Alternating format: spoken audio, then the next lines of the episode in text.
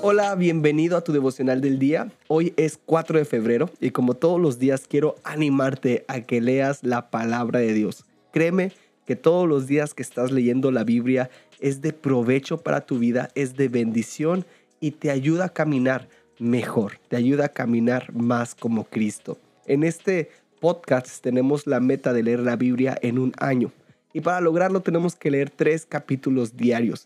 El día de hoy estamos leyendo Éxodo 19 y 20 y también Marcos 7. Te animo a que lo leas.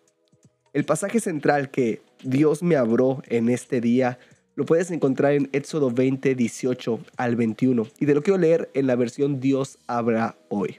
Todos los israelitas fueron testigos de los truenos y relámpagos, del sonido de trompetas y del monte envuelto en humo, pero tenían miedo y se mantenían alejados. Así que le dijeron a Moisés, háblanos tú y obedeceremos, pero que no nos hable Dios, no sea que muramos. Y Moisés les contestó, no tengan miedo, Dios ha venido para ponerlos a prueba y para que siempre sientan temor de Él, a fin de que no pequen. Y mientras el pueblo se mantenía alejado, Moisés se acercó a la nube oscura en la que estaba Dios. Dios deseaba tener una relación con el pueblo de Israel. Él mismo puso indicaciones de cómo debían de purificarse. Dio indicaciones de no pasar al monte porque podrían morir. Pero eso no significaba que Dios no deseara tener una relación con ellos. Al contrario, lo que Dios estaba haciendo era protegerlos.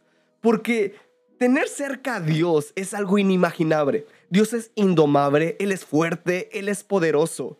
Tan solo al pensar que los hebreos, al ver truenos y una nube, se espantaron. Ahora imagínate tener en todo su esplendor a Dios. Obviamente ellos podían caer muertos. Y como ellos tenían miedo porque ellos no tenían el control, decidieron, mejor tú Moisés, ves, comunícate con Dios, tú danos la palabra de lejos y nosotros obedeceremos, pero no queremos tener una relación con Él, mejor de lejitos, solamente dime las indicaciones A, B, C, dime los mandamientos y yo los voy a seguir, pero una relación con Él, no.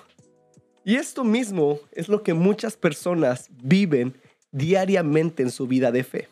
Muchas personas quizás no lo expresan tan drásticamente como los israelitas, pero no buscan tener una relación con Dios porque se sienten que no tienen el control, porque sienten que Dios los supera.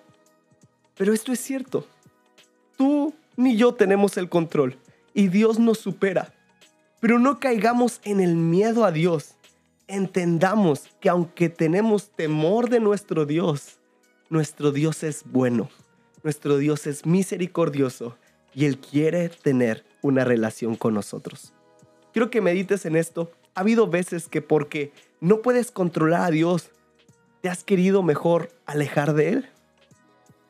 Ya. Quiero animarte a hacer tu devocional del día.